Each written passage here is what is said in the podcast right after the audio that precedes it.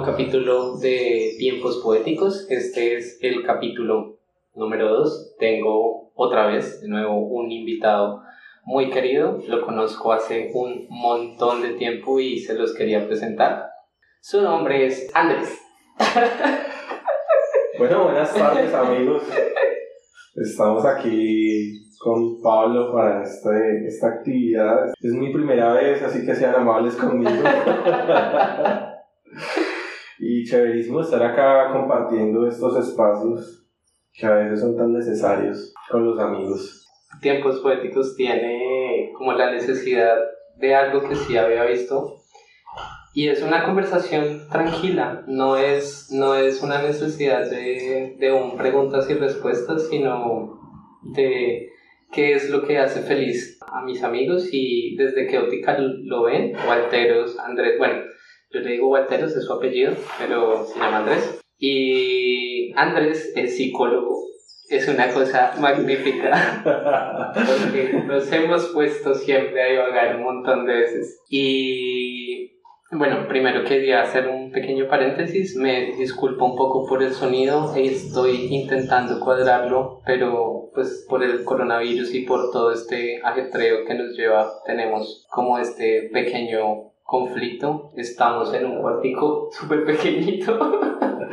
que nunca nos ha molestado para hablar y para divagar.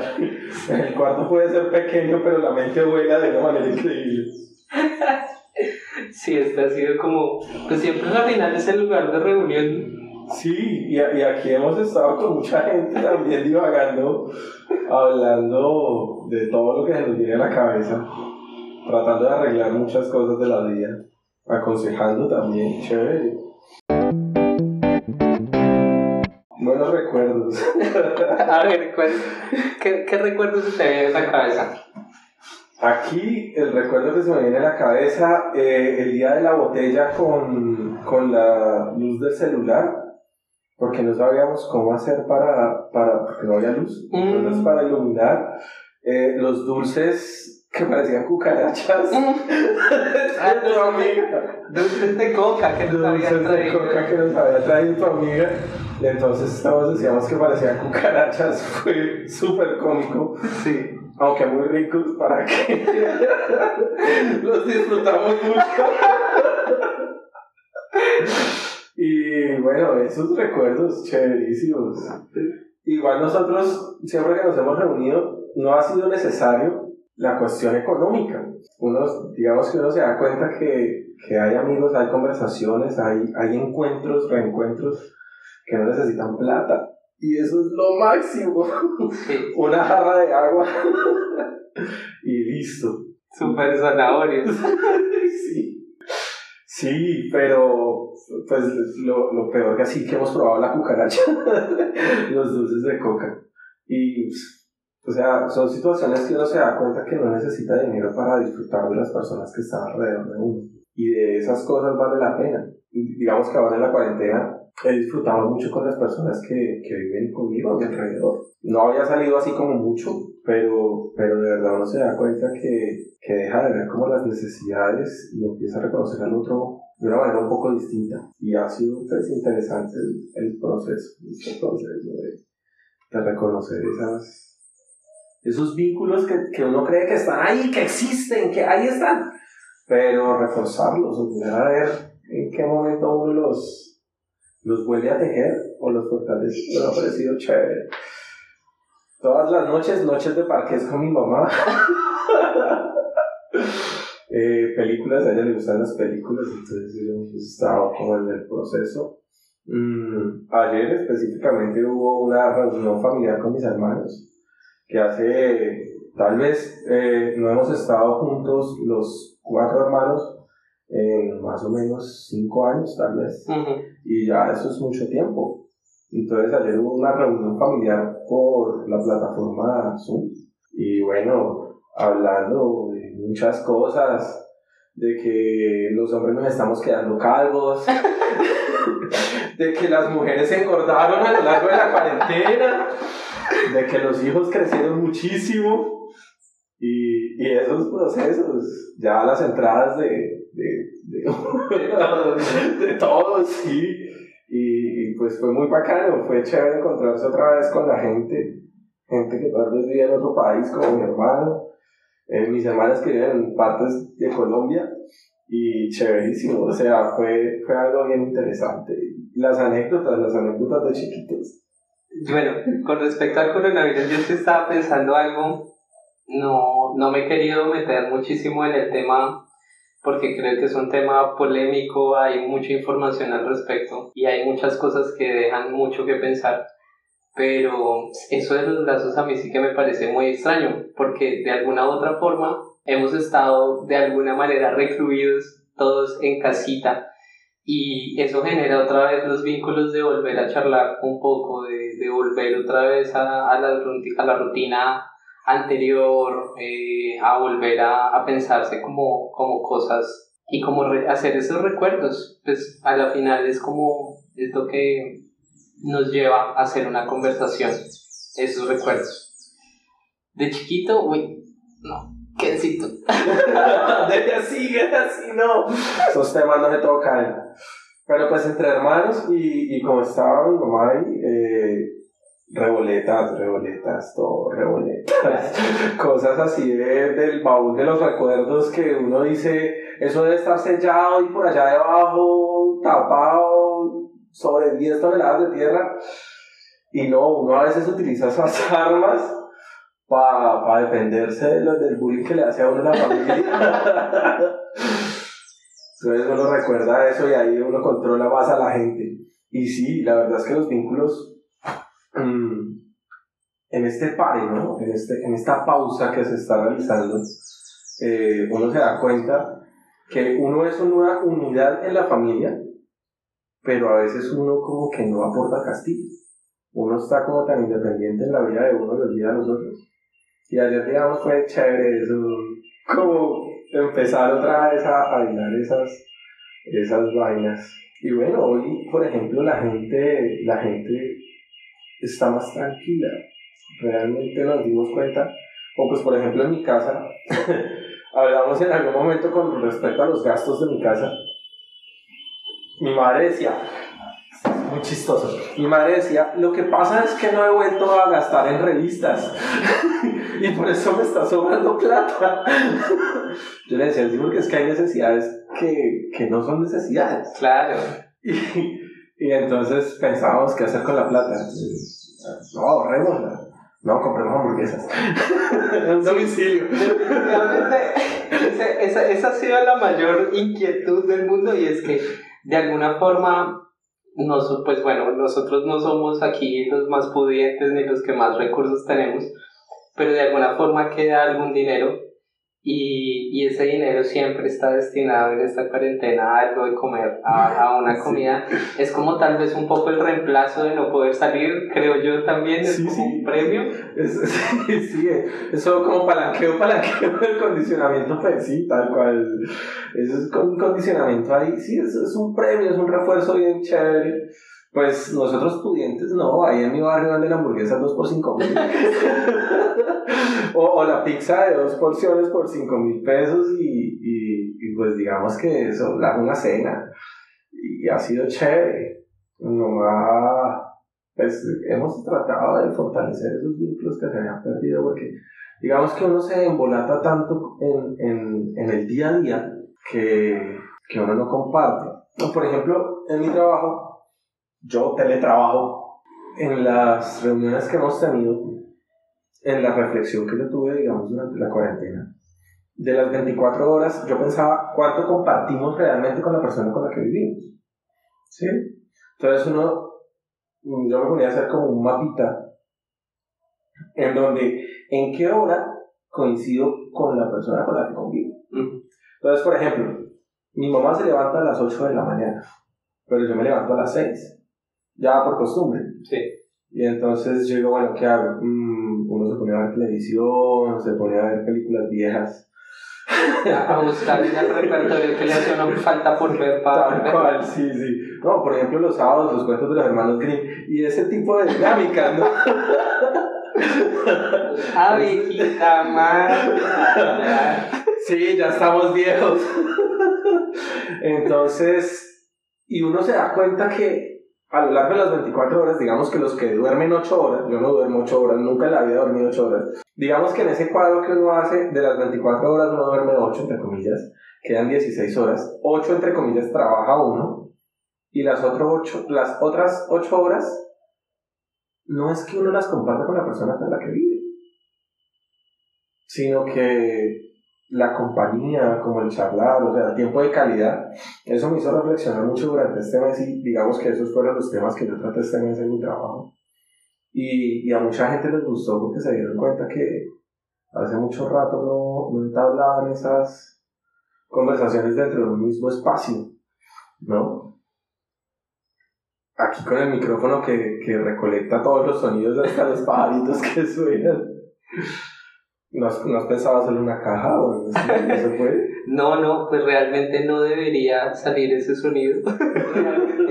pues realmente eh, un poco la... Pues, a ver, la intención de tiempos poéticos eh, tampoco es eh, editar absolutamente todo el sonido para que solamente se escuchen las voces. Sí, sí me pareció un plus, la verdad que suene algo más allá, no, no me disgusta tanto ese sonido ambiente, pero sí me parece, me parece muy gracioso eh, porque ahorita que no tenía puesto, tengo puestos los audífonos eh, desde la grabadora donde, donde estoy eh, recogiendo el audio y definitivamente con ellos escucho muchas más cosas de las que no.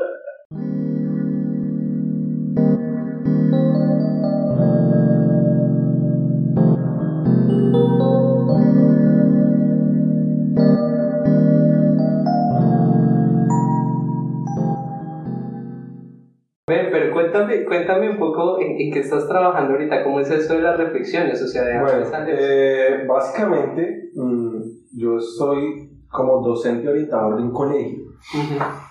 Sí, eh, en tiempos de pandemia, el docente orientador debe realizar seguimientos familiares, ya que el hecho de las guías, como tal que dan los docentes, eh, generan cierto nivel de ansiedad, tanto para los padres como para los estudiantes. Claro. Así, digamos que he recepcionado algunas eh, situaciones que igual uno lo remite a, a, a otras, a otras áreas, a otras dependencias, pero digamos que son situaciones como el hecho de que algunos muchachos, algunos jóvenes quieren desertar del colegio cuando se está tratando, digamos, de dar lo mejor posible de los docentes para que ellos aprendan, ¿sí? Mm, esta situación de la pandemia, de esta enfermedad, de, de estar eh, en casa, pues a todos nos cogió desprevenidos, porque ninguno, ninguno está, está preparado. preparado para eso. Entonces todo el mundo tratamos de estar improvisando en nuestras vidas y digamos que a esa reflexión de, de poner el par y decir, hey, ¿y ahora qué hago? Porque a veces uno no se sienta a pensar en ese tipo de cosas. ¿Y ahora qué hago? Bueno, estoy en casa. ¿Será que asisto a la reunión que tengo con la junta directiva en sudadera? ¿Será que me peino, me baño? Desactivo la cámara para que no me vean. Corto el micrófono cuando no esté. Sí, tal cual, tal cual. Entonces, digamos que hay situaciones, ¿no? Porque eh, yo tengo gato y tengo, tengo mascotas, Ajá. entonces corto el micrófono para que no se escuchen los perros o, y en general sí toca hacerlo porque pues eso interrumpe muchísimo. Me he dado cuenta que nadie tiene la cultura del teletrabajo. O sea, nosotros estamos acostumbrados, digamos, a la presencialidad y en, en escuela de padres, en reunión de padres o en las reuniones que nosotros tengamos, normalmente uno levanta la mano y le da la palabra. Sí. Pero en el caso del computador, tanto padres de familia a veces como docentes eh, arremeten hablando y, y es difícil. Eh, una, si ya era difícil una reunión en la presencialidad, pues a veces es difícil también una reunión en el teletrabajo porque, porque demanda más esfuerzo para interpretar lo que uno está viendo, ¿sí? Como están diciendo las cosas. Entonces es muy agotador. Eso genera eh, ansiedad, eso genera molestia, eso genera cierto roce. Pero pues la vida para mí, y tú hablabas de la felicidad, que es algo hermoso, la vida para mí es cambio, es, es adaptarse, es sobrevivir.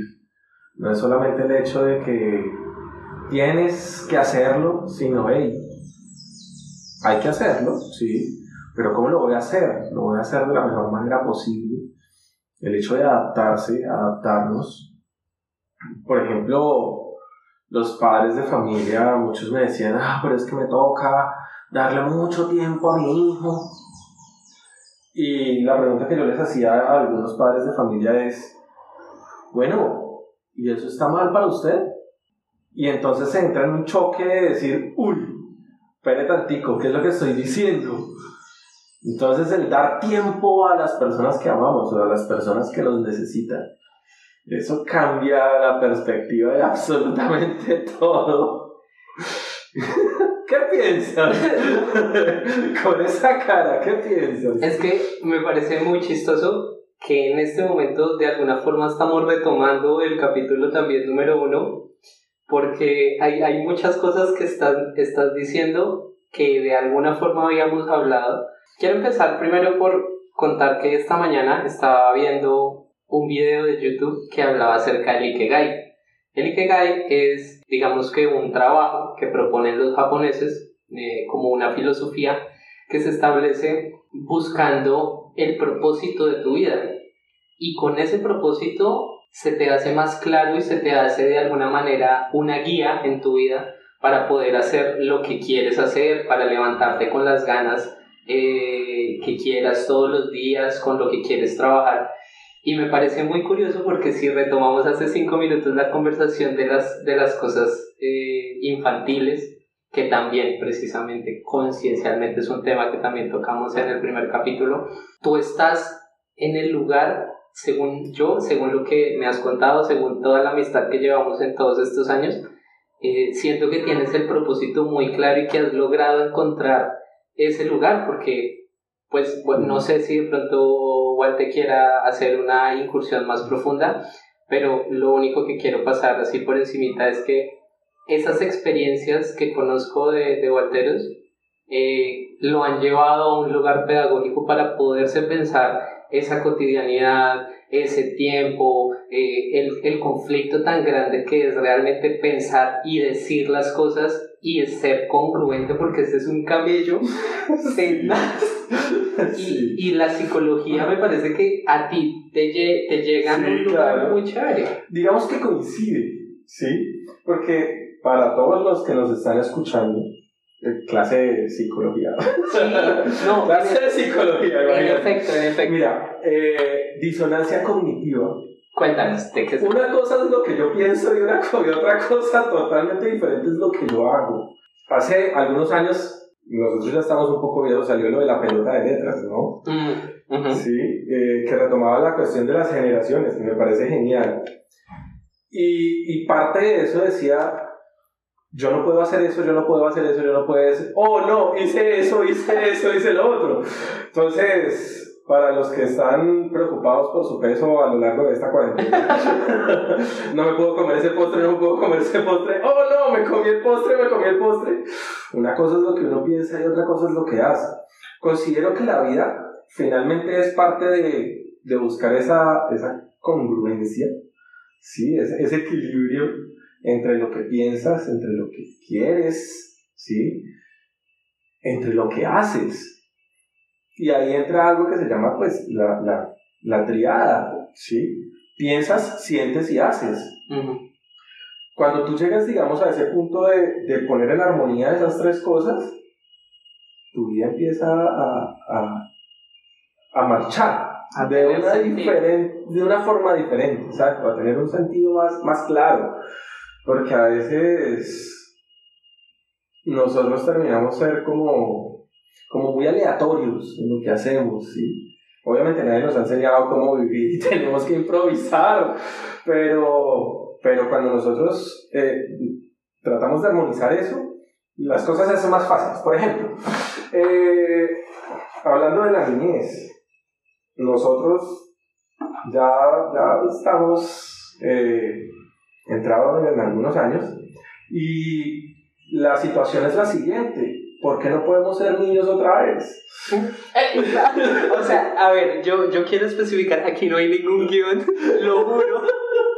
Pero es que estamos tocando todos los temas del, del capítulo 1. Exacto. Y, y, es, y es genial porque precisamente es tu mirada, tu mirada aparte Sí, de, de- de ser de experiencia como de profesional. Mira, por ejemplo, eh, los abuelos. Uno, uno habla de los abuelos que son alcahuetas, que tan, que la Pascua. Pero es que ellos terminan disfrutando más los niños porque no le ponen tanta tiza a la vida, no le ponen tanto, tanta cosa, tanta, tantas reglas, tantas normas a los muchachos, a los niños. Hay que explorar, hay que, hay que reír. Nos olvidamos de reír, o sea, nos olvidamos de compartir, nos olvidamos de esa parte. O sea, ser serio, ¿sí? o la seriedad no tiene nada que ver con, con dejar a tu niño interior. Muchas veces, digamos, eh, a lo largo de, de mi vida yo, yo me pensé diferente, pero llego al mismo punto, lo que estoy haciendo me gusta. Ya, cuando a uno le preguntan, ¿qué quiere ser cuando niño? Astronauta, doctor. Algunos cumplen ese sueño de niño, pero a lo largo del tiempo va cambiando. Pero entonces, ¿cuál es el sueño de ustedes ahora? ¿Qué fue lo que cambió desde ese momento a, este? Y si estamos en este momento que ya estamos adultos realizando las cosas que realmente nos gustan, que realmente nos apasionan. Y es una, una, una condición en donde tenemos que armonizar.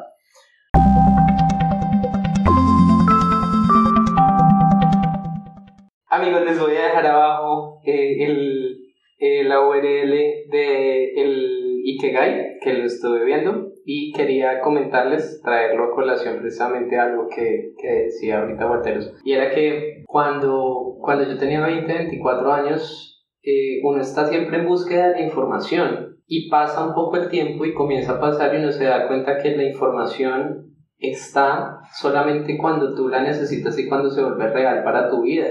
Y después va pasando el tiempo y tú comienzas a entender muchas cosas que antes no entendías y comienzas a darte cuenta de muchas cosas que antes no veías. Y eso es un aprendizaje súper mágico, o sea, el, el devolverte, el, el mirar hacia atrás y darte cuenta que, que todo lo que tuviste fue necesario, o sea, fue lo poco, fue lo mucho que tuviste, pero, pero fue lo necesario. Pues todo aporta para llegar donde estamos. Todo, absolutamente todo. Las experiencias malas, las experiencias buenas. El punto, mira, que no es tanto el hecho de la experiencia, sino qué vamos a hacer con ellas. Por eso, digamos, hay experiencias negativas que nos impulsan y nos catapultan a unas cosas increíbles, como hay experiencias que nos suceden y, y nos estancan. ¿Sí? El significado de la experiencia, el significado que le damos a ese suceso, nos, nos, nos genera movimiento.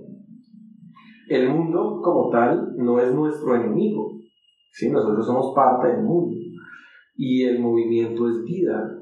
Cuando el agua, por ejemplo, se estanca, eh, se pudre, empieza a oler a feo, se llena de animales, pero normalmente uno tiene que, ¿qué es eso? Moverse.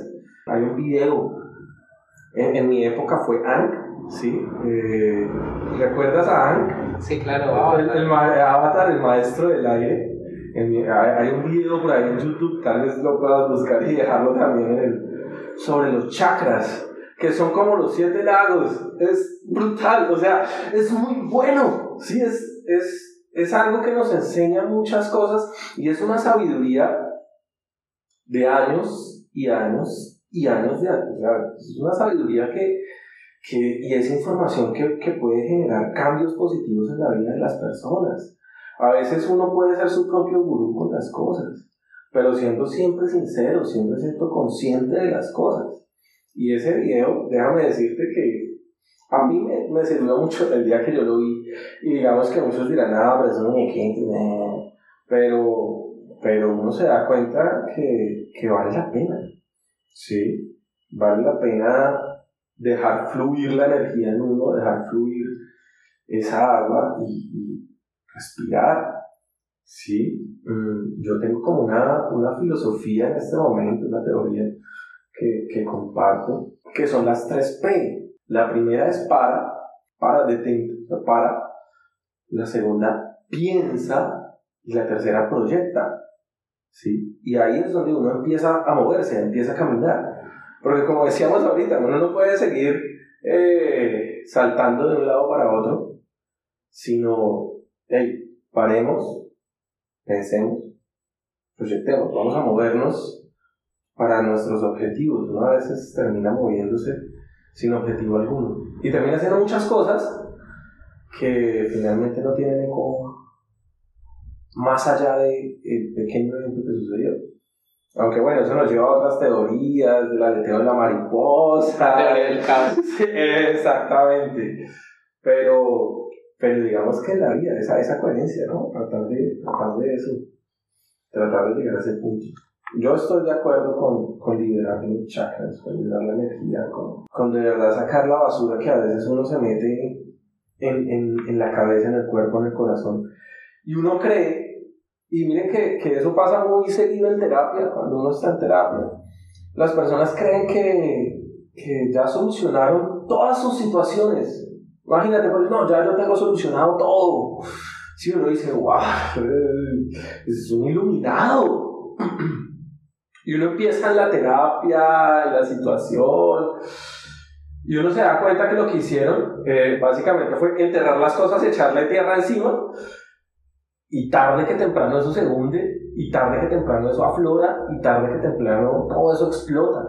Eh, he tenido experiencias en donde las personas somatizan, que es somatizar, es, es enfermarse físicamente de algo que es psíquico, ¿sí? de un pensamiento, de una emoción, de un sentimiento. Ahí, te enfermas físicamente de eso. Y, y terminamos tratando de buscar cómo resolver esa situación, pero en los lugares que no deberíamos, porque los buscamos afuera, no adentro, no adentro de nosotros.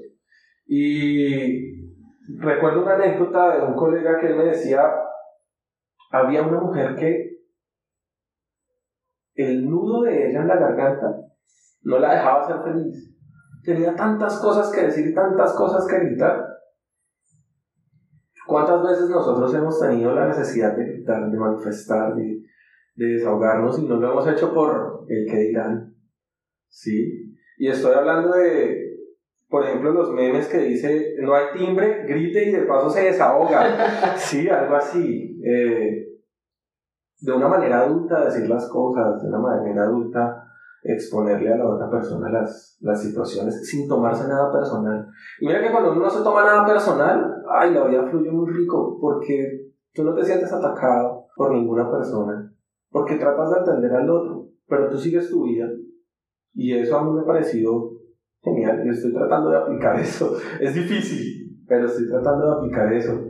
Y realmente eh, esa catarsis, esa terapia, Mm, uno se da cuenta a lo largo del tiempo que hay terapias que funcionan desde la parte psicológica, eh, pues es ciencia, ¿no? Mm, yo considero que eso debería de ir incluido en la canasta básica.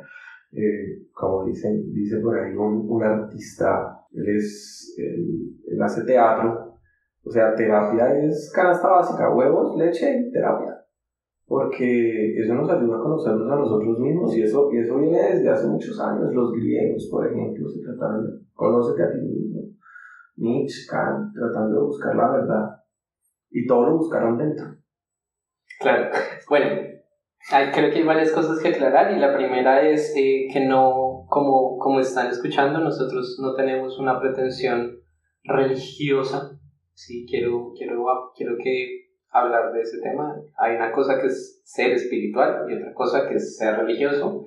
El ser espiritual acepta cualquier tipo de cualquier eh, precepto filosófico, eh, de pensamiento, de construcción, y eso lo lleva para su vida y lo hace en función a entender y a relacionarse mejor con las personas. Otra cosa que me suscita mucho de algo que acabaste de decir fue que, por ejemplo, el tema de los chakras no es un tema de hoy, no es un tema de ayer, no es un tema de hace dos siglos, es un tema de hace muchísimo tiempo, es la experiencia que ha estado existiendo ahí, que tiene un peso histórico, o sea, no, no es simplemente como la palabrería de chakra y la energía, que No, no, no es una, no es un Walter Mercado, no es, no es, sí, no, no es una cosa tonta, sino es realmente pensar, precisamente, y sí, sí lo voy a hacer, gracias por el apunte, les voy a dejar abajo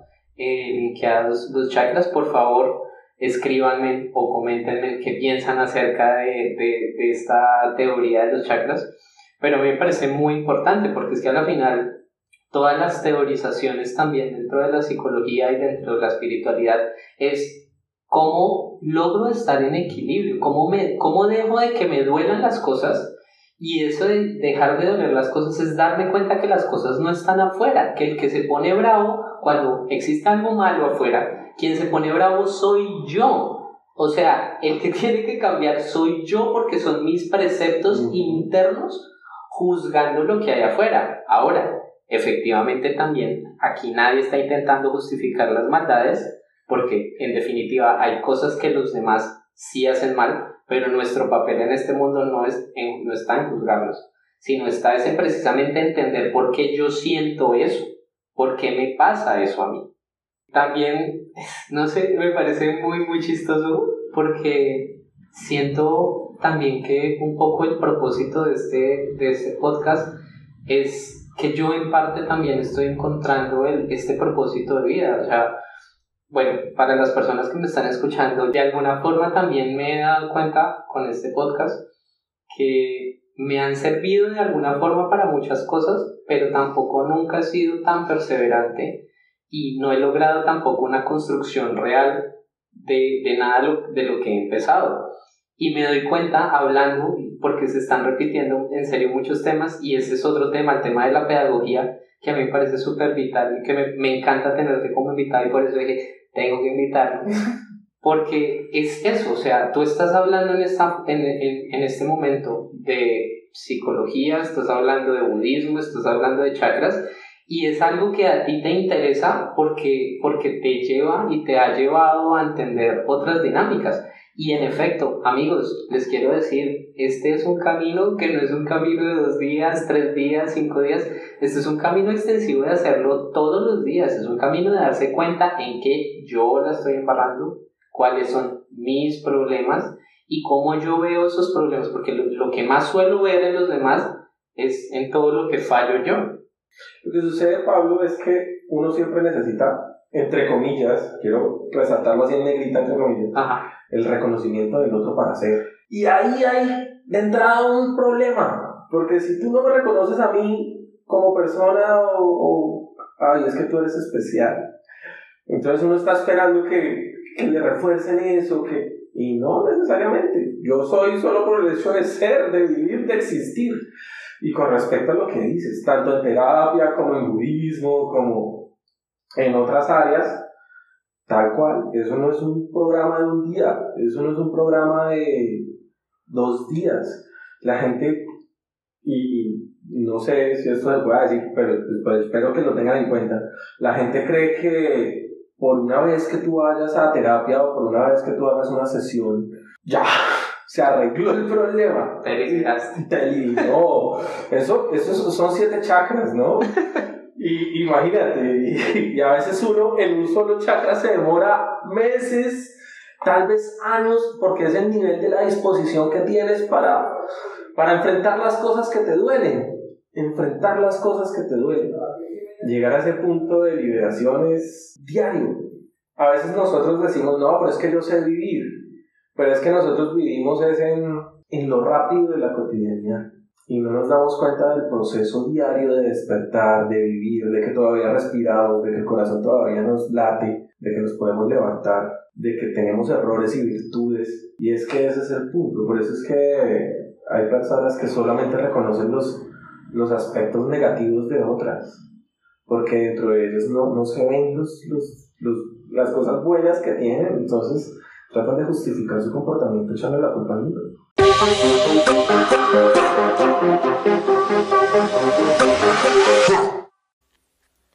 Y así amigos poéticos hemos llegado al final de este capítulo. Este capítulo, bueno, también se va a cortar en dos.